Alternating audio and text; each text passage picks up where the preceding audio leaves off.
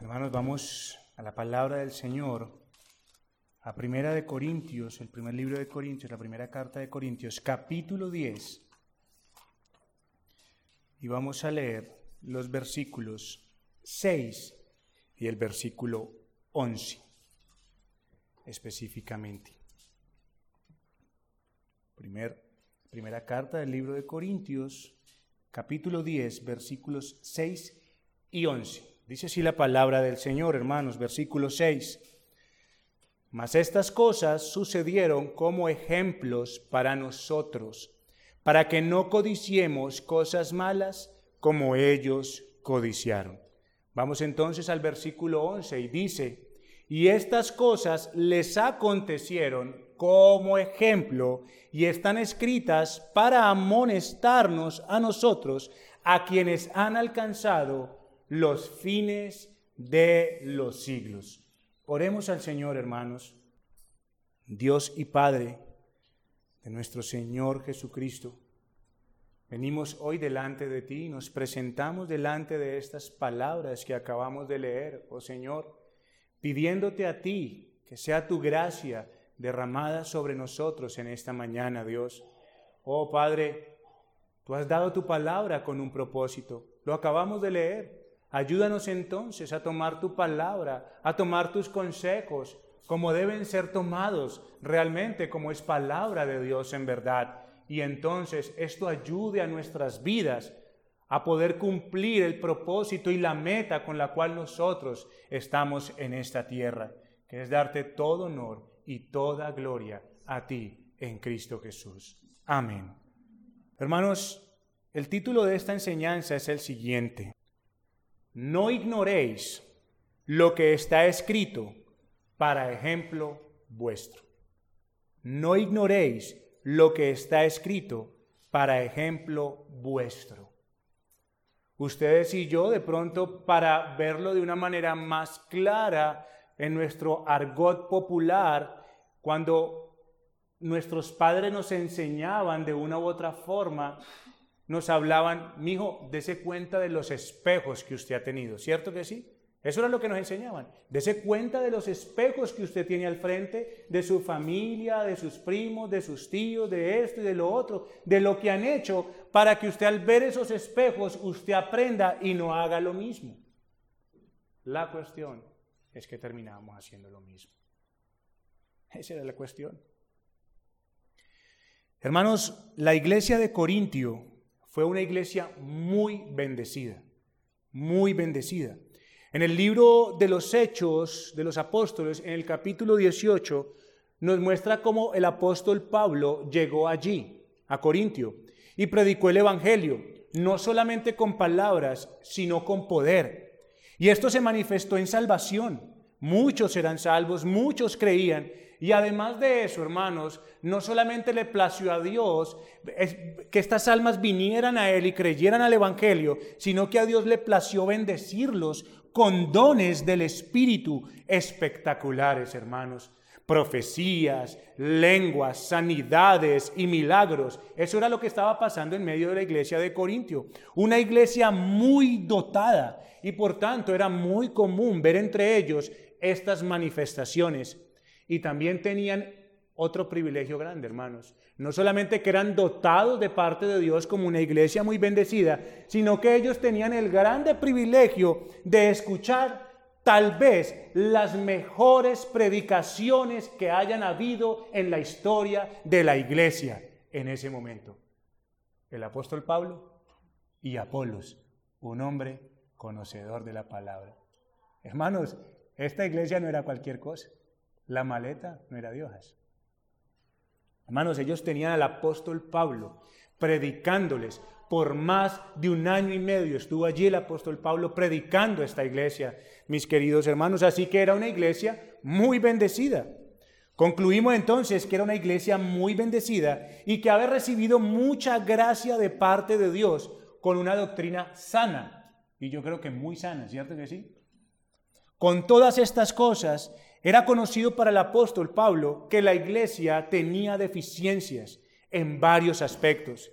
Habían divisiones, envidias, murmuraciones, Pero todas estas cosas surgieron de algo muy serio y que es en lo que en el recorrido que hicimos por todo el Antiguo Testamento nos mostró y que es algo que Dios aborrece. La soberbia, el orgullo espiritual y esto es lo que Pablo va a tratar aquí en esta porción de las Escrituras. Ellos hermanos, la iglesia de Corintio, habían y habían, estaban pensando que ya lo habían alcanzado todo ya. Y por tanto tenían una actitud de super espirituales. Ya lo hemos alcanzado todo. Tenemos estas cosas, somos muy espirituales. ¿Y qué los llevó a esto, hermanos? Esto los llevó a ellos a ser descuidados y negligentes en cuanto al trato que debían tener con el pecado. Ellos se veían tan iluminados y tan firmes espiritualmente que podían andar en medio de la tentación y no ser afectados. Esto es muy peligroso, hermanos, y esto pone en riesgo a la iglesia. Jactarse de su gran conocimiento, descuidando la importancia de las advertencias de las palabras de Dios. Entonces, ¿Qué es lo que está produciendo toda esta gracia que Dios derramó sobre ellos? ¿Qué fue lo que produjo toda esta gracia, toda esta bendición que fue dada de Dios hacia ellos? Bueno, hermanos, nosotros tenemos que darnos cuenta de que toda gracia y toda bendición y misericordia que Dios da a un pueblo solamente puede producir dos cosas. Solamente va a producir dos cosas. Una, humildad y obediencia. Y otra, soberbia y negligencia. Solamente va a producir una de estas dos cosas, toda la gracia y bondad de Dios sobre un pueblo, humildad y obediencia o soberbia y negligencia. Hermanos, cuánto cuidado se debe tener en la iglesia con los que se hacen creer como maduros en la fe porque es a través de ellos que se pone en riesgo la salud de los que son más débiles. Y cuando hablamos de débiles, hermanos, es aquellos que están apenas entrando, que están conociendo los caminos de la fe, son nuevos en la fe. Eso es lo que está hablando el apóstol Pablo. Son aquellos que se creen muy espirituales, son aquellos que dicen ser maduros espirituales, los que ponen en riesgo la salud de una iglesia. Porque lo que se haga tentará a otros tal vez a ir en contra de sus principios y de su conciencia. Y si nosotros leemos Primera de Corintios capítulo 8 y capítulo 9, o el capítulo 8 nos damos cuenta de que esto es lo que está hablando el apóstol Pablo, que ellos estaban practicando y comiendo de los sacrificados a los ídolos como si nada pasara. Esto es algo muy serio, porque sin darnos cuenta, hermanos, estamos atentando contra nuestras almas y contra la alma de los demás hermanos que están en medio nuestro. Las consecuencias de esto son graves, porque pueden terminar en el juicio severo de Dios. Y no importa que haya sido partícipe, aún disfrutando de ser iluminados por la verdad o gustar del don celestial.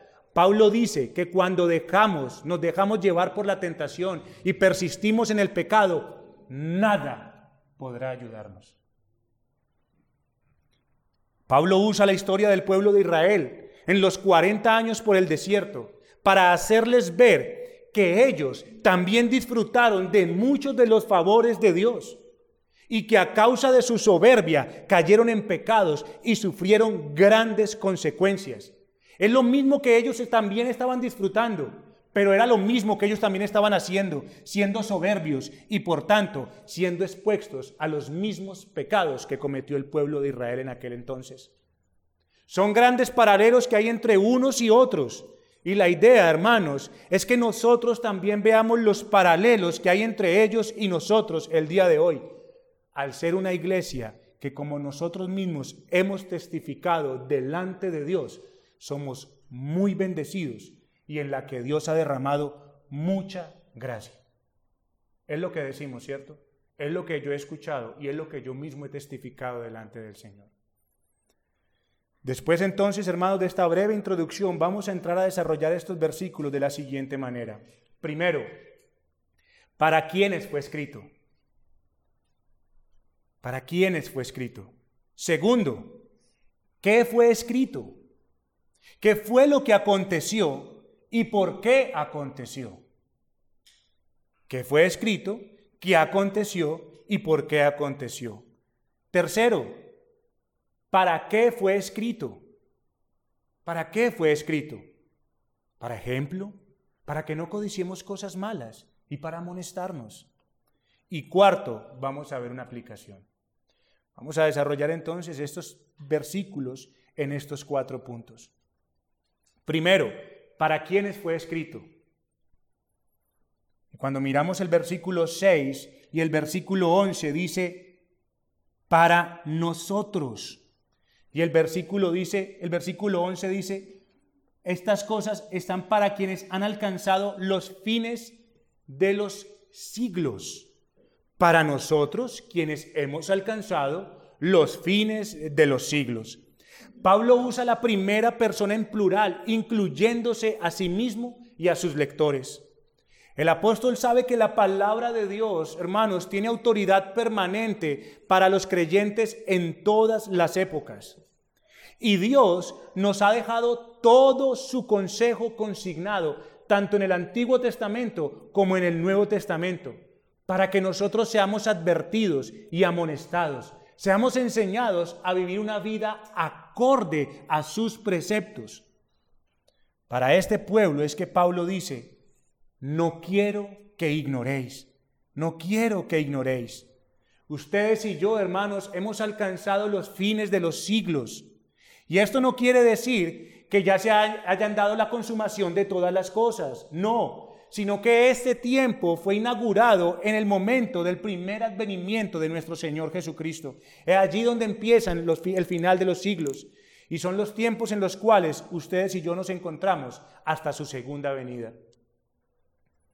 Ahora, nosotros tenemos una similitud con aquellos de los cuales el apóstol Pablo nos está hablando. Y la similitud se encuentra en la historia del pueblo de Israel desde su liberación, desde su liberación y el camino a la tierra prometida que nos hablan los versículos 1 al 4. Porque no quiero, hermanos, que ignoréis que nuestros padres todos estuvieron bajo la nube y todos pasaron el mar. Y todos en Moisés fueron bautizados en la nube y en el mar. Y todos comieron el mismo alimento espiritual. Y todos bebieron la misma bebida espiritual, porque bebían de la roca espiritual que los seguía. Y la roca era Cristo. Hermanos, Pablo desde el capítulo 8 y el capítulo 9 ha venido hablando a los corintios y les ha venido diciendo que tengan mucho cuidado. Eso es lo que Pablo ha estado advirtiendo a este pueblo. Tengan mucho cuidado. Y en el capítulo 8 lo que Pablo les dice, tengan mucho cuidado ustedes de ser piedra de tropiezo para otros. Eso es prácticamente lo que Pablo está diciendo en el capítulo 8. Y en el capítulo 9 les dice, tengan mucho cuidado entonces ustedes de ser consecuentes en su vida con lo que ustedes están profesando con sus bocas. Ahora, en este capítulo 10, la idea es similar.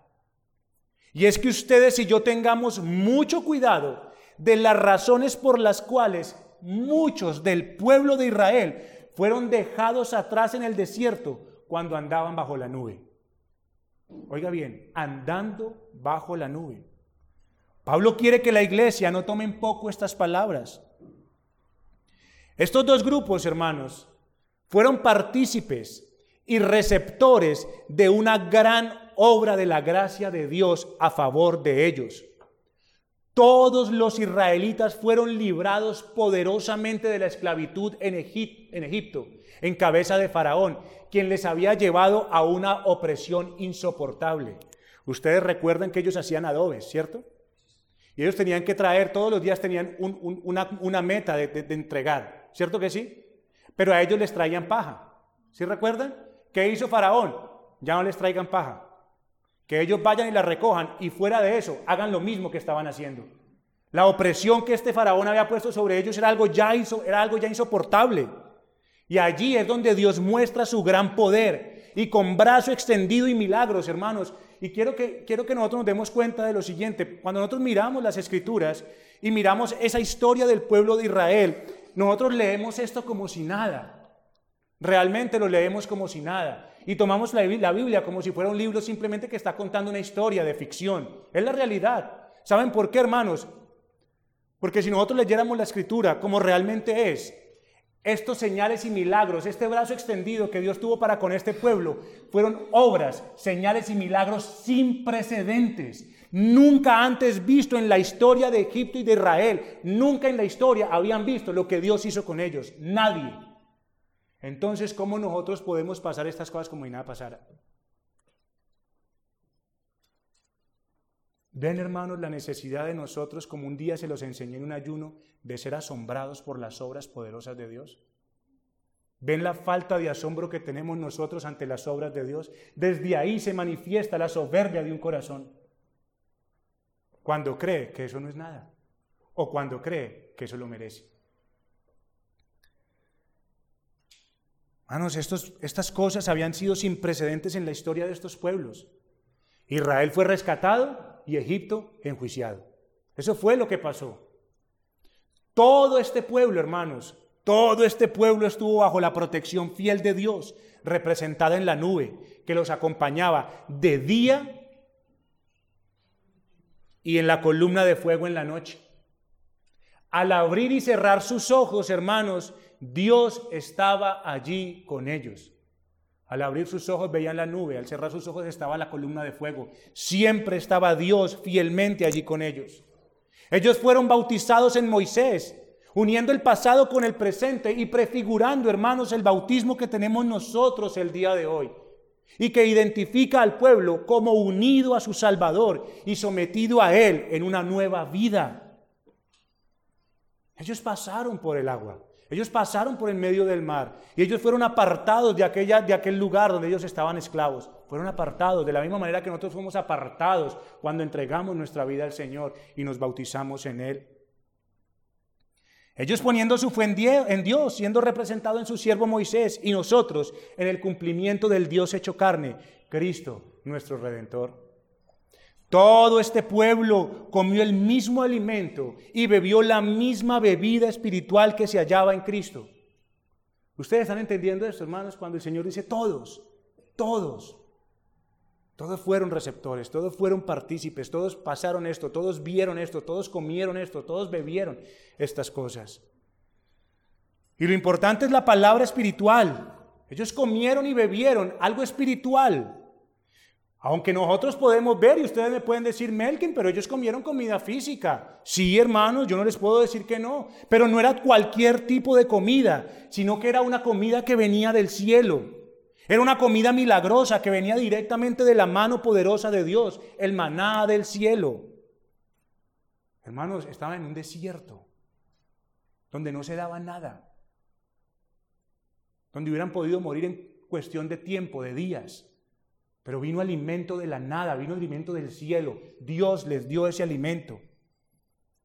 Asimismo bebieron de esa agua que brotaba de la peña y que su fuente no era terrenal, sino espiritual, porque fue el mismo Dios que de manera milagrosa proveyó para el pueblo tanto comida y bebida y suplió todas las necesidades que tuvieron en este desierto por 40 años.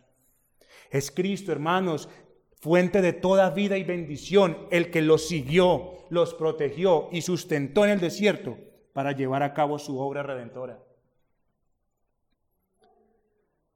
Vemos entonces, hermanos, las grandes similitudes que hay entre ellos. Fueron librados de la misma manera que la iglesia de Corintio fue librada de la esclavitud espiritual en la que se encontraba por el mundo y el pecado, siendo redimidos por la poderosa mano de Dios Ambos fueron testigos de los grandes milagros del Señor. Ambos han experimentado la cercanía de Dios entre ellos. Todos recibieron el bautismo y fueron partícipes del mismo alimento y la misma bebida espiritual, de la misma manera que la iglesia se sienta a la mesa del Señor. Ahora la pregunta, hermanos, para pasar a nuestro segundo punto. Me estoy dirigiendo esta mañana a personas que conocen de estas maravillas de Dios y creen al Evangelio de gracia, perdón y reconciliación? Todos los que están aquí han sido partícipes, son conocedores de estas maravillas del Señor, no son ajenos a estos milagros, no son ajenos a estas obras del Señor, porque a ellos es para quienes fue escrita estas palabras. Segundo, ¿qué fue escrito? ¿Qué aconteció y por qué aconteció? Lo que el Señor a través del apóstol Pablo está haciendo no es trayendo una simple enseñanza de amenaza, no, sino que es la manifestación de amor del Dios de gracia, que ha prometido guardar el camino de los suyos hermanos hasta que lleguen y estén completamente a salvo y seguros en su seno. Eso es lo que Dios está haciendo aquí. Eso es lo que Dios está manifestando. Muchos podrán decir, ay, pero qué miedo que Dios haga estas cosas. Bueno, hermano, sí, Dios lo puede hacer.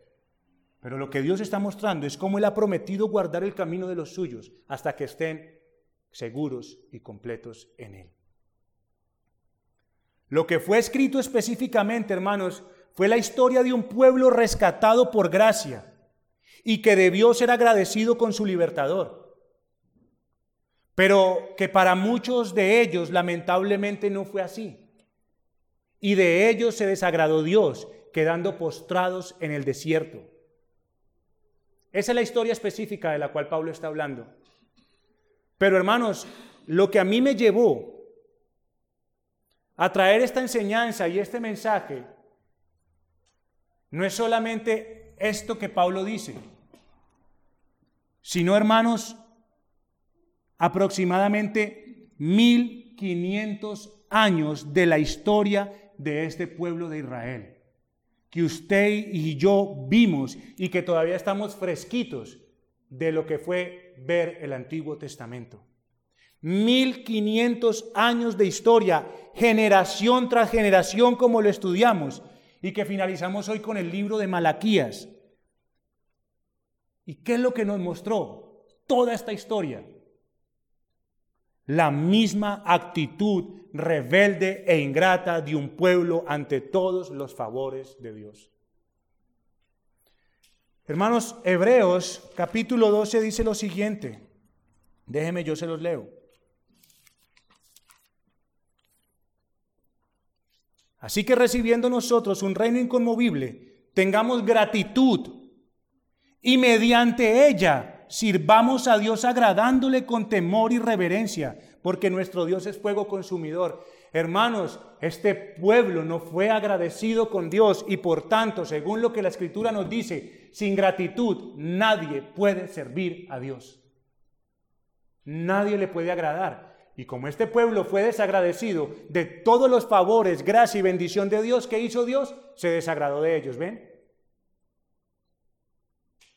Nadie puede servir a Dios si no hay gratitud en su corazón al ver todas las manifestaciones de amor de parte de Dios, como lo enseñamos hoy en Malaquías. Qué importante es conocer el carácter de Dios, qué importante es conocer las manifestaciones del amor de Dios en nuestras vidas, porque si no, hermanos, esto nos va a llevar a ignorar a Dios y sabemos las grandes consecuencias que esto tiene. Pablo no es que esté amenazando a un grupo de personas que estén obrando bien. No es lo que Pablo está haciendo.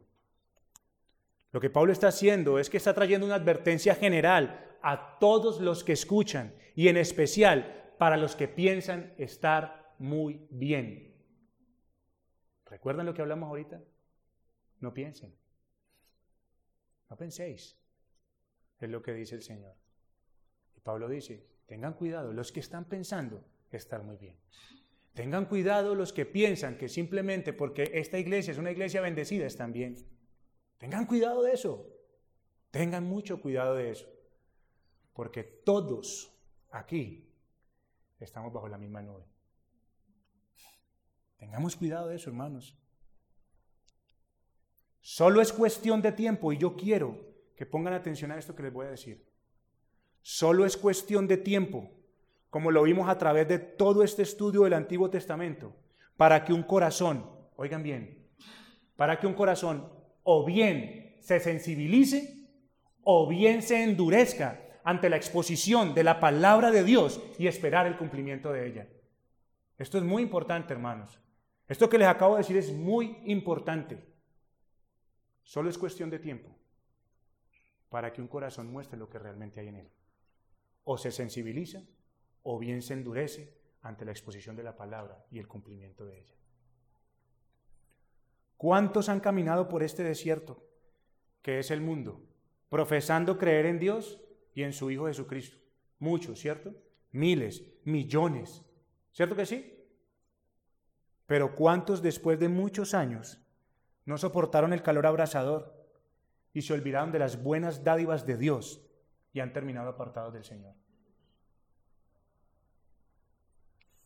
Hermanos, nosotros apenas estamos empezando este camino. Esta iglesia es una iglesia joven. Esta iglesia es una iglesia, si estamos hablando de lo que el apóstol Pablo está hablando, entonces somos nuevos en la fe. Somos débiles, somos nuevos en la fe. Hermanos, hemos avanzado un camino ya, sí, pero no sé hasta dónde hemos avanzado. No lo sé, no lo sé. Pero la pregunta es, Perseveraremos hasta que lleguemos a la tierra, donde no habrá más llanto y dolor, ni pecado que estorbe para adorar a nuestro Salvador. Hermano, esto me ha puesto a pensar mucho. Yo he estado pensando mucho, hermanos, en el hecho de que si yo menosprecio las palabras del Señor, yo no voy a llegar a ningún lado. No puedo esperar otra cosa, sino cuestión de tiempo para ver si mi corazón o sirve al Señor o se endurece delante del Señor. Siete años, hermanos. Y yo sé, y hoy les puedo decir con seguridad, tal vez todos los que estamos aquí, porque la Escritura dice todos, todos los que estamos aquí tenemos un celo, todos lo profesamos, el día del Señor, en la santidad, el hacer esto, todos lo profesamos. ¿Hasta cuándo va a durar?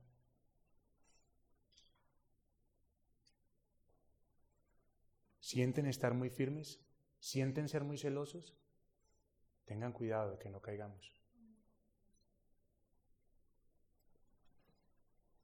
¿Qué aconteció entonces? Los versículos 7 al 10 nos dejan ver los pecados específicos que ellos cometieron. Idolatría, fornicación, tentaron al Señor y murmuraron de Él. ¿No les parece un poco al reflejo de un pueblo que se cansó de las bondades de Dios después de un tiempo, como lo vimos ahorita? Hermanos, fueron 100 años. Ellos regresaron de allí. 100 años, hermanos, desde el primer regreso de Babilonia a la tierra. 100 años, hermanos, y mire cómo terminó este pueblo. Mire cómo terminó este pueblo, 100 años, hermano, tal vez una generación no más. Y mire cómo terminó, más endurecido que todos los, que todos los tiempos atrás. ¿Ven la razón por la cual estas cosas fueron escritas? Y no solamente eso, 400 años después que llega el mensajero del Señor, les dice arrepiéntanse. Y el Señor viene y no lo recibieron. No cambia, hermanos. No ha cambiado la historia.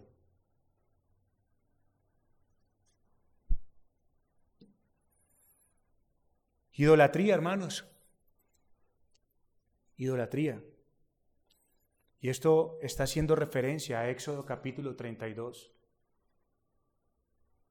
Éxodo capítulo 32. Voy a leerles del versículo 7 al 10.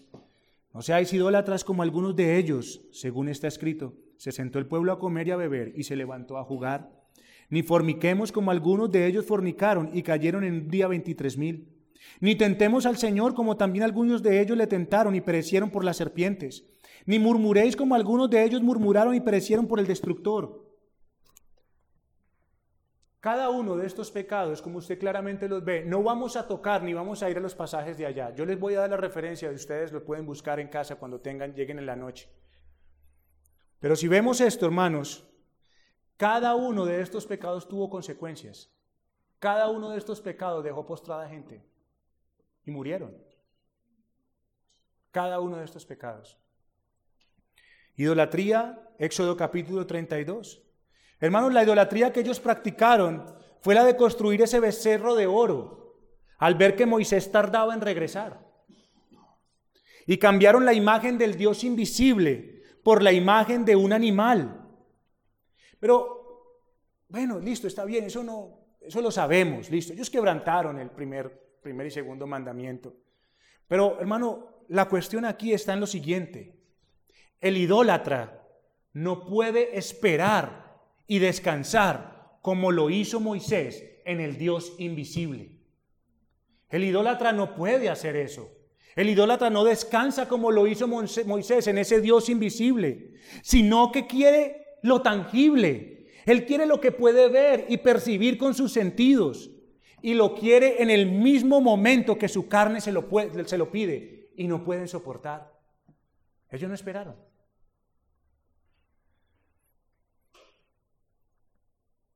Entonces, en el momento que su carne se lo pide porque no pueden soportar, lo suplen.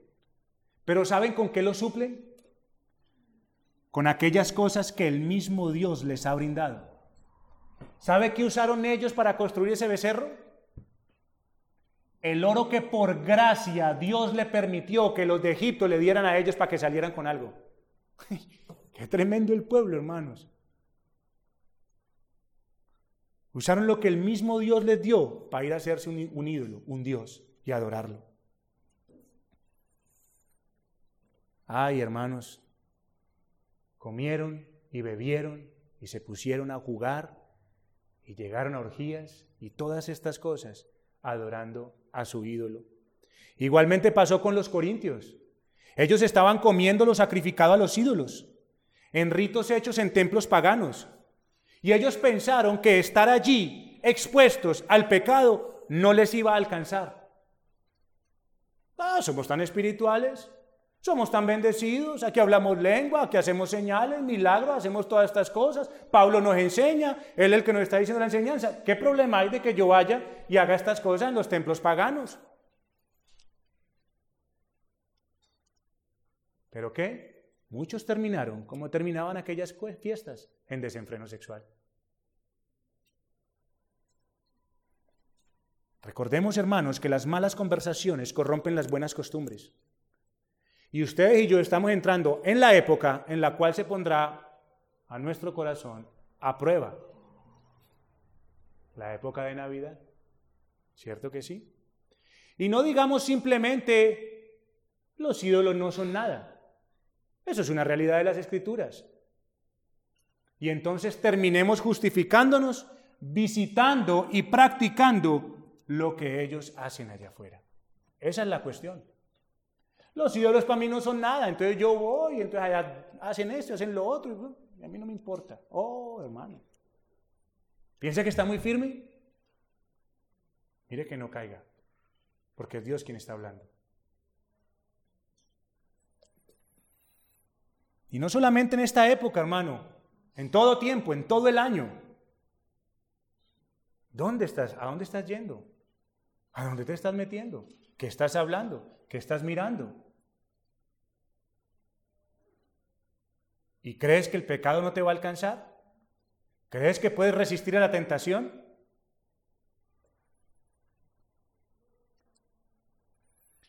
Ellos creían que podían participar de las cosas de Dios y también de las cosas del mundo y estar bien con Dios. ¿Ven? Lo mismo, hermano, no tengo que ir muy lejos. Malaquías, está fresquita la enseñanza. Ellos creían que de aquí para allá estaban re bien, pero en todo lo que hacían acá estaban re mal. Y pensaban que estaban bien con Dios. Una mano aquí, una mano aquí, en la Biblia, y otra mano aquí, en todos los deseos y placeres del mundo. Pero Pablo deja en claro que la luz no tiene ninguna comunión con las tinieblas. Todo lo que impida que ustedes y yo tengamos a Dios como prioridad es idolatría. Y de esto sí que está lleno el mundo. Porque Eclesiastes también nos enseñó. Hermanos, y aquí entra todas las cosas familias, hijos, esposos, esposas, posesiones, lo que usted quiera, entra aquí.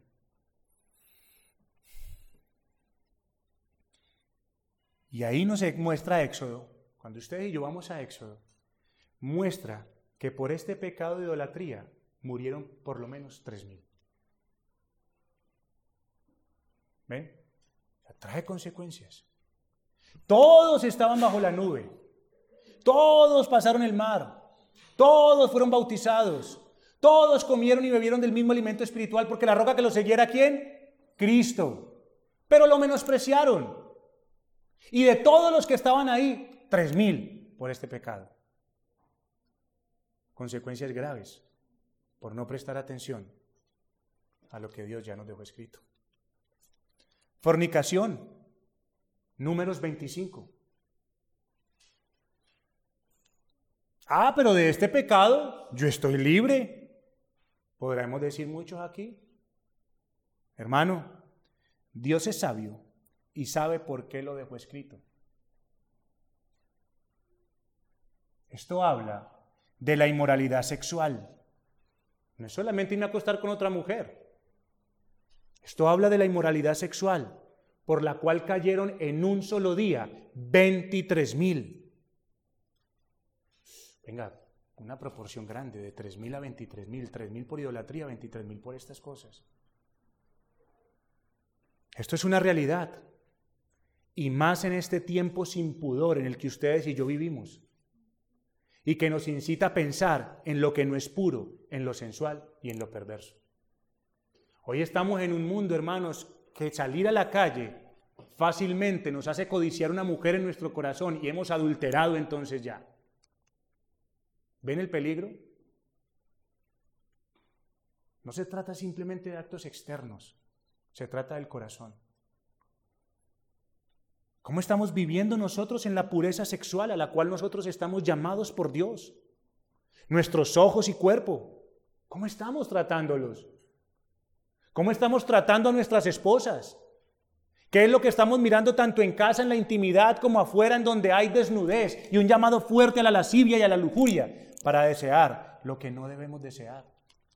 Hermanos, usted sale a la calle y lo único que ve es desnudez. Mujeres marcando todo su cuerpo. Y eso solamente dice una cosa y le grita a usted una cosa.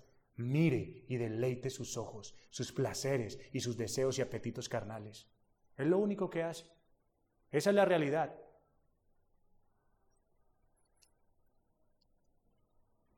Por eso este es uno de los pecados en el cual las escrituras nos dice y nos grita, huye, huye, corre lo más pronto posible porque no lo vas a poder soportar. No lo puedes soportar. Hermano, hermana, no piense que está muy firme, no lo va a poder soportar. Ese pecado es bravo, ese pecado es fuerte. Esto hoy sigue dejando postrados a muchos que son llamados cristianos por la fuerza que tiene este pecado sobre la humanidad. Hermanos, al no estar, al no estar expuestos y sometidos a un estándar santo, nos va a llevar a la inmoralidad sexual. No hay nada que pueda frenar nuestro pecado en inmoralidad sexual si no estamos expuestos a un estándar santo.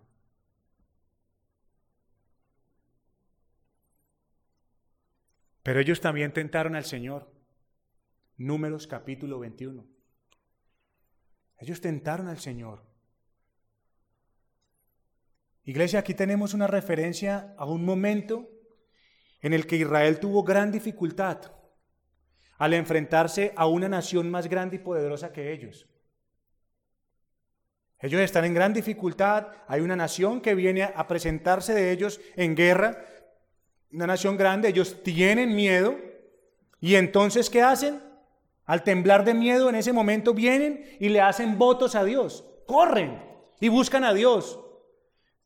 Y les dicen, Dios, si tú nos salvas y libras, nosotros te vamos a obedecer destruyendo estas ciudades. ¿Sí La ligereza de labios cuando hay dificultades. Dios entonces, que es misericordioso, Dios que es bondadoso, les escucha y entonces vencen a este pueblo que les rodeaba. Pero hermanos, así como hablaron, Asimismo, rapidito, como hemos visto y hemos estudiado en todo el Antiguo Testamento, ¿qué pasó con el pueblo?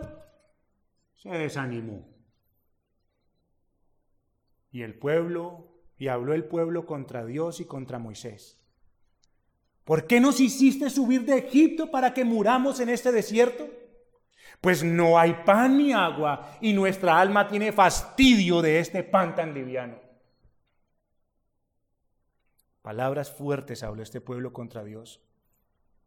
Y esto fue lo que Pablo llamó tentar a Dios.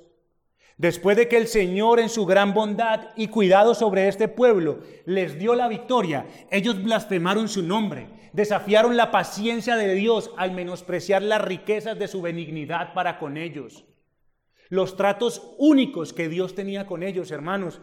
Mire, el pueblo de Dios, todos, todos pasaron, estaban bajo la nube, todos pasaron el mar, todos fueron bautizados, todos comieron el alimento, todos bebieron el mismo alimento espiritual, todos los tratos de Dios sobre un pueblo son únicos, únicos, y ellos los disfrutaron. Pero asimismo como los disfrutaron, se olvidaron de estos tratos únicos, de todo lo que Dios había hecho con ellos y solamente entonces pensaban en la esclavitud que ellos tenían en Egipto.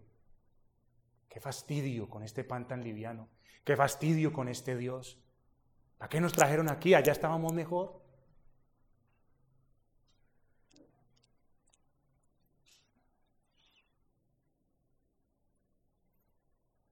¿Cuántos de nosotros vamos a Dios a pedir, a pedir ayuda? Y somos librados. Pero luego nos desanimamos porque vemos que no hay medios humanos para valernos por nosotros mismos y olvidamos que lo que ha hecho Dios por nosotros y simplemente nos quejamos en su propia cara. Es quejarnos en la misma propia cara de Dios. ¡Oh, qué fastidio! ¿Quién le diera de comer a esta carne? Gritan muchos el día de hoy. Nos acordamos del pescado que comíamos en Egipto de balde los pepinos, los melones, los puerros, las cebollas y los ajos. Y ahora nuestra alma se seca, pues nada sino este maná en nuestros ojos. Qué pesadez muchas veces hay en el pueblo de Dios, porque Dios nunca les va a proveer para los deseos de la carne. Dios nunca lo va a hacer, hermano. Dios nunca va a proveer para los deseos de su carne y mis deseos. Nunca lo va a hacer. Y esto puede llevar a que nosotros digamos, oh, qué fastidio. Tengamos cuidado de tentar al Señor. Tengamos cuidado de simplemente estar bien con Él cuando nos bendice. Y de murmurar y blasfemar y tentar su nombre, olvidando de todo lo que Él ha hecho y de todas las riquezas de su benignidad en Cristo. Murmuración. Números capítulo 14. Miriam, ¿y quién? Y Aarón, ¿cierto? No es la esposa, como lo dije la vez pasada, es la hermana. El pueblo de Dios, si usted y yo de pronto no lo sabemos, tiene una gran tendencia a la murmuración. Viene en el paquete. Eso es proferir palabra infectada con cizaña sobre cualquier persona, hermano. Eso viene en el paquete. Es un gran pecado en el cual fácilmente caemos, hermanos. ¿Por qué? Porque es dulce al paladar. Pero esto, hermano, trajo castigo de Dios sobre Israel.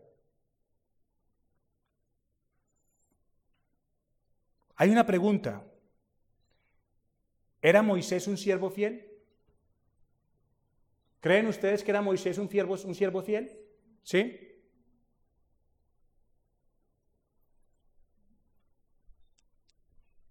Entonces, hablar en contra de una persona que sirve a Dios fielmente es murmurar en contra del Dios que lo escogió.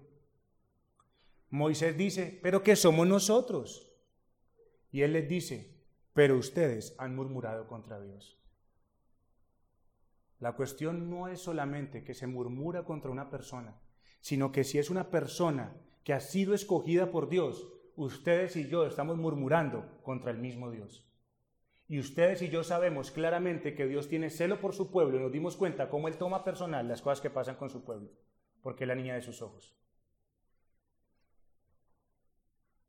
Ah, es que en esta iglesia son legalistas y no se puede hacer esto o aquello que antes hacíamos. Qué fastidioso es este hermano o este otro. Hermanos, por favor, si hay algo que haya que decir a un hermano, no caigamos en lo más fácil, sino que vayamos y busquémoslo antes de inyectar a otro con cizaña y malicia. Antes de hacer eso, Acabamos de leer Deuteronomio capítulo 22. Ese hombre simplemente por querer sacar a su mujer, ¿qué hizo? Fue y dijo, ella no es virgen. Ay, qué problema. Hace un tiempo nosotros hicimos un ejercicio con los niños en esta iglesia. Desparramamos arroz en el piso y con, y con dos palillos empezamos a decirles a ellos que recogieran granito por granito y recogieran todo ese, todo ese reguero que había. ¿Sabe quién lo recoge? ¿Con dos palillos? Hmm. Eso pasa cuando usted inyecta con cizaña y malicia a otro hermano hablando de otro. ¿Sabe cuándo borra usted eso? Ya usted le dejó ahí inyectada la cizaña y la malicia. Ah, hmm, hmm, Ay, hermanos. Qué difícil es eso. Y facilito lo hacemos. Cualquier comentario, cualquier cosa, hermanos. Y se deja un pensamiento malo en alguien contra un hermano que tal vez ni siquiera sabe que está actuando mal o bien. Esa es la cuestión. Que ni siquiera sabe. Él no sabe. Él lo está haciendo. Él cree que está bien. Y usted está viendo que está mal y lo deja así. Y más bien va inyecta a otro con cizaña y malicia. Entre más pasito hablemos en contra de un siervo de Dios, más duro está oyendo Dios. Y dijo Moisés a Aarón, di a toda la congregación de los hijos de Israel, acercaos a la presencia de Jehová, porque él ha oído vuestras murmuraciones. Éxodo capítulo 16, versículo 9. Esto es un mal grande, hermanos, llamado por el mismo Dios una depravación. Eso lo muestra Números capítulo 14, versículo 27. Una depravación le llama a Dios a la murmuración. ¿Saben por qué? Porque atenta contra aquel que seguramente siempre va a estar buscando tu bien. Una persona que le ha servido, una persona que busca su bien, hermano, y usted inyectándole cizaña y malicia a otro porque vio que, que hizo algo que a usted no le gustó. Como hermanos, ustedes y yo siempre estamos llamados a hacer el bien a nuestros hermanos y creer que esto no es así por una actitud que a usted o a mí no nos gustó y no hablarlo de manera santa y piadosa, daña la reputación de un hermano. Y si realmente está mal, lo va a dejar en su mal camino. Y eso es tener un corazón depravado, hermanos. Tener un corazón depravado. ¿Sabe por qué? Porque usted está menospreciando la obra que Dios ha iniciado en esa persona y dice, Dios no está haciendo nada, Dios no sirve para nada. Es un corazón depravado que endurece y mata. Pero eso también fue castigado por Dios contra el pueblo de Israel. En este desierto caerán vuestros cuerpos, dice el Señor. Todo, oiga pues, todo el número de los que fueron contados de entre vosotros, de 20 años arriba, los cuales han murmurado contra mí. Números 14, 29. Todos de 20 años para arriba cayeron por hablar lo que no tenían que hablar, murmuraron contra el Señor. Si murmuramos de un hijo de Dios, murmuramos contra Dios mismo. Es así de sencillo, hermanos. Y esto dejó entonces atrás a mucho pueblo. Ah, pero yo soy súper espiritual. Ah, pero eso conmigo no me pasa, ¿no? Simplemente estoy hablando aquí con un hermano. No, hermano, sepa y entienda. Si usted piensa estar firme, mire que no caiga. Este pueblo pecó contra Dios a la luz, hermanos. siendo testigos, receptores y beneficiarios de todo lo que había acontecido alrededor de ellos. Algo nunca antes visto, como les dije ahorita, y se burlaron de todo el bien y la gracia que les acompañaba de día y de noche, y por tanto incurrieron en el juicio severo de Dios. Hay bondad de Dios para los que le temen, pero severidad para los que se burlan de Él. Lo que llevó a Israel como a los corintios, a caer en tal pecado, fue como lo hablamos al inicio en la introducción, su soberbia.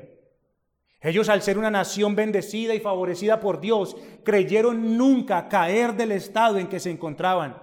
Y esto les llevó a ser descuidados y negligentes en cuanto al trato que tenían que tener con su pecado.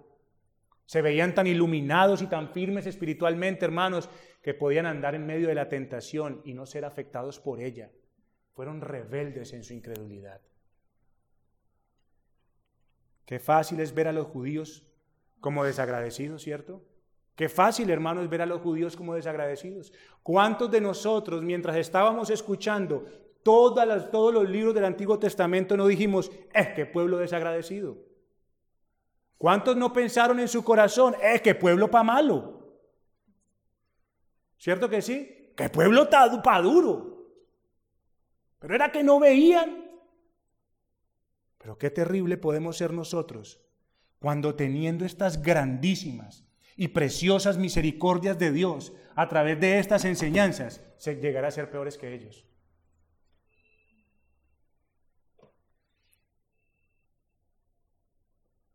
Hermanos, un pueblo ingrato es un pueblo olvidadizo de todo el bien que le ha sido hecho. Un pueblo ingrato se olvida de todo bien que le hayan hecho. Y entonces pasa a creer que merece lo que ha venido a él o a nosotros de pura gracia. Se olvida que es de pura gracia. Al ser ingrato, hermano, se olvida todo el bien que se le ha hecho y cree que eso que ha recibido de pura gracia lo merecía. El ingrato es malo y por tanto en sus pensamientos no está el temor de Dios. Y sus caminos van a ser torcidos en todo tiempo, en todo tiempo. Ellos pensaron ser inquebrantables por los dones que Dios les dio, pero este orgullo espiritual los puso en peligro y no estaban prestando atención a las palabras del Señor y entonces entraron en sus deseos y prácticas mundanas. Tercero, hermanos, ¿para qué fue escrito? ¿Para qué fue escrito esto?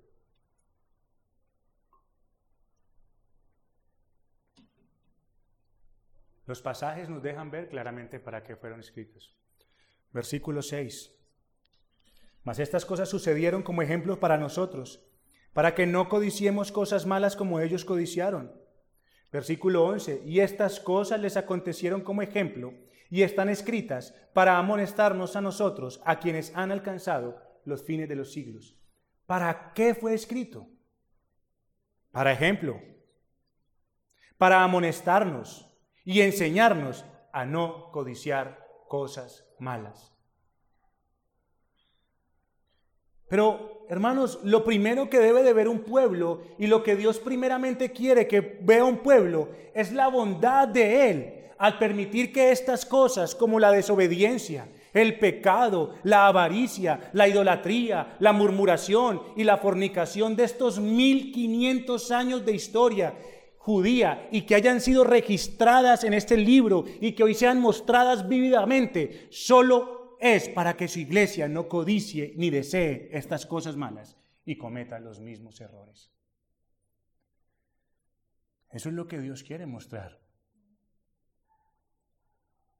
Su cuidado, su amor, su protección, lo que Él ha prometido a su pueblo. Sus promesas están cumplidas aquí. Si nosotros no vemos cumplidas las promesas de Dios a través de estas enseñanzas, hermanos, ustedes y yo estamos ignorando las manifestaciones del amor de Dios y vamos a ignorar a Dios. Y ya sabemos las consecuencias que eso trae. Si ven, hermanos? No cuantifiquemos el amor de Dios por lo que tenemos en nuestras manos, por lo que usted se come o se viste. Mire las manifestaciones de amor de Dios a través de estas palabras, porque Dios está cumpliendo sus promesas. A veces oramos al Señor diciendo, Señor, que podamos confiar en tus promesas. Sí, aquí están cumplidas, hermanos. Aquí están. Pero ¿qué queremos entonces? Promesas de una casa, de un carro, de plata, ¿de qué es lo que queremos? Ahí están cumplidas las promesas de Dios. Yo les he prometido cuidarlos desde el vientre hasta que pinten canas. Vea, aquí lo estoy haciendo. Estoy siendo fiel a mi pacto.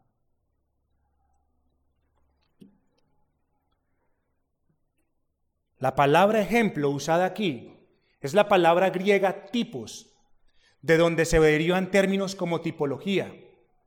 ¿Y qué quiere decir?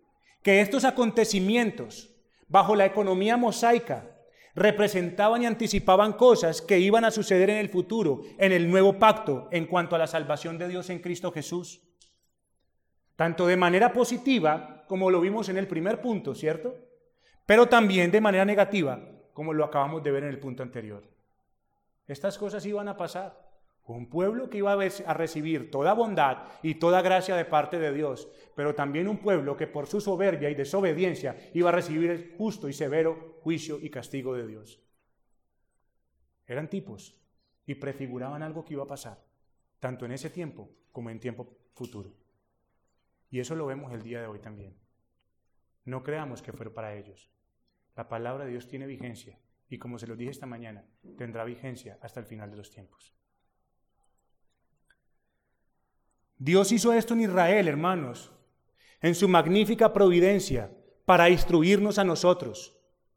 Lo que sucedió en la historia no es simplemente para que nosotros digamos, ay, cómo eran malos estos judíos. No, hermanos, sino para que nos amoneste y nos exhorte a nosotros, los que alcanzamos el fin de los siglos y que estamos en el nuevo pacto. Los privilegios espirituales nunca nos dan licencia para pecar. Antes bien, hermanos, colocan ante nosotros la responsabilidad más grande de obedecer a Dios y glorificarle. Dios dejó esto en su amor y sumo cuidado de su iglesia para que nosotros no pecáremos y cayéramos como le pasó a Israel. ¿O será que Dios dejó esto simplemente para que dijéramos, eh, pueblo, para duro este?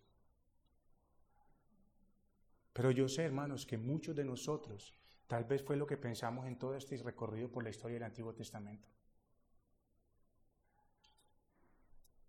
Pero el ejemplo que Dios nos ha dado y que nos sigue dando el día de hoy no es diferente, hermanos. Hoy sigue, hoy sigue dándonos Dios ejemplo. Hermanos, miren, el descuidar la providencia de Dios en todo lo que pasa en nuestras vidas, hermanos, es menospreciar a Dios. Créanme, hermano, menospreciar a Dios. Todo lo que pasa, si usted y yo somos conscientes de que Dios no hace nada porque sí, hermanos, es menospreciar a Dios. No podemos seguir viviendo por vista. Dios nos da ejemplo, todos los días nos da ejemplo para que nosotros seamos exhortados y enseñados a no cometer los mismos errores. Miren hermanos, no es muy tremendo pensar y ser constreñidos en el corazón. Yo quisiera poderles presentar esto de la mejor manera para que sus corazones y mi corazón fueran constreñidos.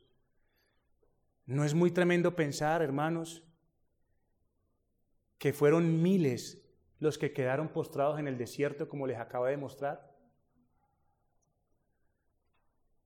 Y no solamente los miles que les acabo de mostrar, sino en toda la historia de estos 1500 años que nosotros vimos. Fueron entonces centenares de miles quedando atrás, sin ninguna esperanza delante de Dios. ¿Y saben para qué, hermanos? ¿Saben para qué murió miles de personas? ¿Saben para qué dejaron atrás, se fueron dejados atrás miles de personas recibiendo el justo y severo juicio de Dios? Solo para que ustedes y yo hoy tengamos ejemplo, hermanos, y honremos el gran amor de Dios manifestado en Cristo Jesús. Hermano, yo esto no lo puedo entender en mi mente finita. Yo no lo puedo entender, hermanos. Miren, he estado desde hace un tiempo atrás, hermanos, con el libro de Eclesiastés, terminando el libro de Eclesiastés, lo único que he podido pensar en mi mente y le he hecho cabeza, y le he hecho cabeza, hermanos, es cómo Dios puede obrar de estas maneras solamente para hacer mucho, pero mucho, hermanos, por eso Dios es llamado el sumo bien, para hacer mucho bien al pueblo de su pacto. Eso sobrepasa mi entendimiento, hermanos. Yo le echo cabeza cómo Dios pudo dejar personas atrás, cómo pudo entregar naciones, cómo pudo dejar a ese pueblo al cual le había prometido sacarlo, cómo lo pudo dejar solo para que yo hoy pueda ver tanto bien que Dios es capaz de hacer a los hombres. Tanta paciencia que Dios tuvo para, que, para alcanzarnos a nosotros el día de hoy. Yo no entiendo eso en mi mente, hermanos. Eso sobrepasa realmente mi entendimiento. De la, de la misma manera que lo sobrepasa mi ingratitud muchas veces hacia toda esa, esa bondad manifestada. Yo no entiendo, hermano, realmente me cuesta entenderlo, no puedo. Pero hermanos, si realmente nosotros nos damos cuenta de que Dios solamente puede hacer bien y tanto bien que hace sobre una humanidad y tanto bien que hace sobre los suyos, hermanos, solamente nos queda postrarnos en adoración y agradecimiento a ese magnífico y bendito Dios. Pero hermano, necesitamos rogarle al Señor que nos deje comprender y entender, por lo menos que se nos abra un poquito la luz de ver cómo Dios solamente puede hacer bien y bien y bien, porque Él es el sumo bien. Y enamorarnos de ese bien, hermanos. Miles quedaron atrás para que ustedes hoy escuchen estas palabras y tenga fruto sobre sus vidas.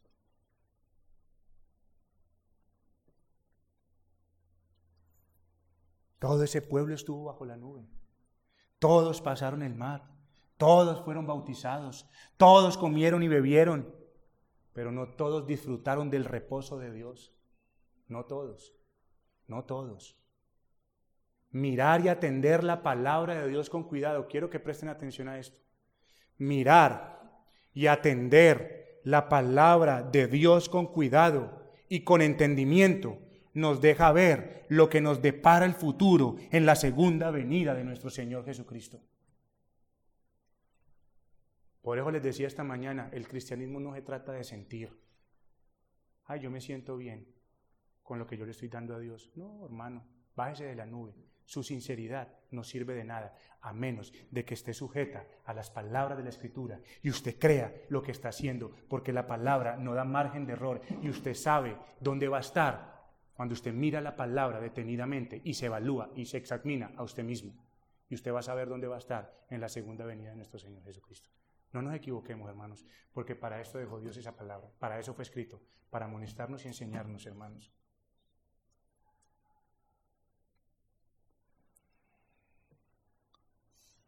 ¿Qué nos espera entonces? ¿Descanso o lloro? Descanso o lloro, porque la gracia de Dios produce, como vimos, solamente dos cosas, humildad y obediencia o soberbia y negligencia. Para unos habrá descanso, para otros habrá lloro. Miren, hermanos, vi una película en estos días, no sé si fue esta, semana o la semana pasada, no recuerdo. La cuestión era de, es que es un hombre, es un pianista, es un pianista muy bueno, es un genio prácticamente en el piano, y este hombre necesita un chofer. Y esa persona contrata a un chofer que, fue, que, era, que era como cuidador en un bar. O sea, que era una persona vulgar, ¿cierto? Vulgar, grotesca y toda la cosa, pero esta persona era muy refinada, muy refinada. Y él lo contrata y él le dice, mire, usted tiene la posibilidad de acompañarme en esta gira y poder estar donde yo estoy, a diferencia de otros. Usted tiene la posibilidad de, al estar conmigo y trabajar conmigo, poder estar allí, codearse con gente la más importante del país, los más ricos del país, comer lo mejor, disfrutar de lo mejor. ¿Por qué? Porque está conmigo. Entonces yo veo que su, yo veo que su hablar, yo veo que su actuar es de manera vulgar. Déjese, yo le enseño. Bueno, este hombre dijo que no, que él era así, que quién lo iba a cambiar y todas las cosas. Bueno, en una de esas presentaciones, esta persona sale Y entonces el otro está jugando por allá como tapas o yo no sé, como, como dados, y está jugando con todos los choferes de la gente rica del pueblo. Él sale y lo llama y lo regaña. Y le dice, pero usted ¿por qué me regaña si todos estaban haciendo lo mismo? Le dijo, sí, pero yo no tenía la oportunidad de estar afuera o adentro, usted sí. Usted y yo tenemos la oportunidad porque estamos bajo la nube. Usted y yo tenemos la oportunidad porque estamos siendo expuestos a la palabra del Señor. Hoy tenemos la oportunidad de traer el reposo del Señor, de creer en Él, de disfrutar de sus beneficios y de su grande amor y de sus misericordias. Los que están afuera no, hermanos. Los que están afuera no. Ellos no tienen la oportunidad de estar adentro o afuera. Usted y yo sí. Usted y yo sí. Es un llamado de Dios a volvernos de nuestros caminos a Él. Y no seamos orgullosos y digamos, ¿en qué hemos de volvernos? Dios usa esto en su soberana, sabia y celestial pedagogía para que los que ahora viven por fe y no por vista teman y tiemblen ante estas palabras, como nos enseñaron en estos días, y ser llamados a perseverar en los caminos y en el ejemplo que tenemos digno de imitar y no ser de aquellos soberbios que piensan ser muy espirituales y que esto no les va a alcanzar. El mal ejemplo de hombres como ustedes y yo, que Dios nos dejó escritos en su palabra, no es simplemente para que critiquemos, sino para que aprendemos, aprendamos y no nos pase lo mismo. Porque Dios no cambia. Y si no prestamos atención a esto, caeremos y no entraremos al reposo del Señor, pues lo que se manifiesta es incredulidad y los incrédulos no entrarán en el reino de los cielos. ¿Tú has creído en las palabras de Dios? Bien haces, hermano, pero solo se creen como verdaderas y provechosas cuando son puestas por obra. No hay otra forma. De otra manera, no nos engañemos, porque Dios no da margen de error, aunque haya cosas difíciles de entender. Hermanos, esta tipología o ejemplo no fue dejada por Dios simplemente para que veamos similitudes entre Israel y Corintio y digamos, ah, ahora yo sé más de escritura, qué bueno e interesante es esto. Pasa.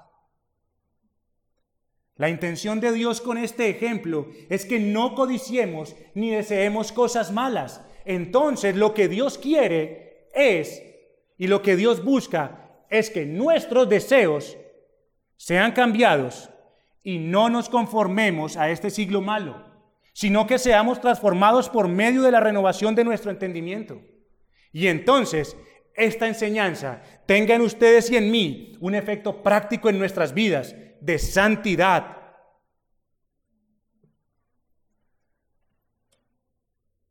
Hoy sigue el Señor dando ejemplo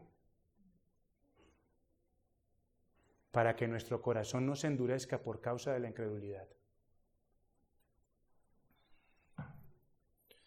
Todo lo que un día ellos disfrutaron, todo, el estar sentado usted aquí tal vez le pueda llevar a estar seguro de su salvación. Uh, hermano, todos ellos disfrutaron un día muchas cosas de lo que ustedes y yo disfrutamos el día de hoy, pero no los pudo ayudar.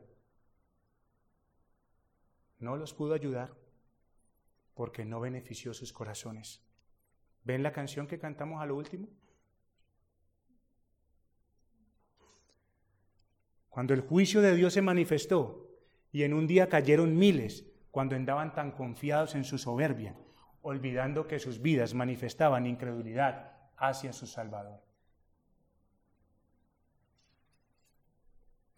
Hermanos, yo agradezco al Señor que quiera arrancar la religiosidad de nuestras vidas, porque eso es lo que Dios está haciendo.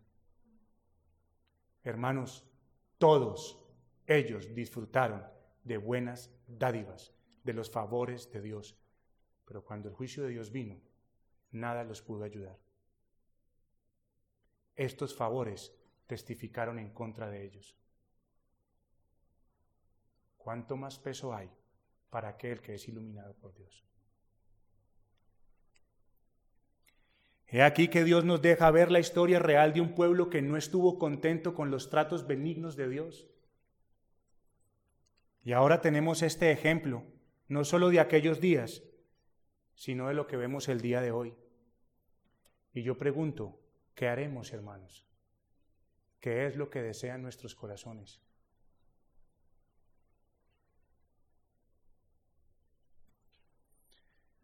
Prestemos más atención a los medios de gracia, porque para eso son, son medios de gracia que muestran la benignidad de Dios para con nosotros. La oración, la palabra, la autoevaluación, el congregarnos, el servir en amor a los demás. ¿Para qué persistir en el pecado si esto trae castigo de Dios? Prestemos atención a las palabras de Dios. Para eso fueron escritas. No tienen otro propósito. Dios solamente sabe hacer bien a su pueblo y para eso las dejó. Por último, hermanos, para concluir, cuarto, aplicación. Es muy sencilla, hermanos. Ya aquí termino porque es muy sencilla. Después de ver esta lección y recordar la historia de Israel, la aplicación es, vamos al versículo 12 de Primera de Corintios 10. Vamos al versículo 12. Leámoslo todos, hermanos, por favor. Todos. Primera de Corintios 10, versículo 12. Esa es la aplicación. ¿Qué dice la escritura? Así que el que piense estar firme, mire que no caiga. No es que usted se sienta bien, hermanos. No es que usted piense estar bien. Mire de ahí para atrás y asegúrese delante del Señor y crea realmente si usted está bien o está mal, porque es la palabra del Señor la que define, no usted o yo. Esa es la aplicación, hermanos. Entonces, si esto es así, la idea es que nosotros, al ver todo lo que sea mal ejemplo, no pensemos que nunca vamos a caer pensando estar firmes sino todo lo contrario, que ustedes y yo roguemos al Señor diciendo, líbranos, oh Señor, y danos la gracia para no caer en este mal grande. Dios nunca va a dar vida si no nos arrepentimos de aquellos pecados que dejaron a muchos en el camino en la historia de Israel. Tengamos mucho cuidado de no creernos superiores a los que cayeron. Tengamos mucho cuidado de pasar por alto los ejemplos que Dios en su providencia nos da porque todos son para enseñarnos a vivir en santidad y no codiciar cosas malas. Que el Señor les bendiga, hermanos.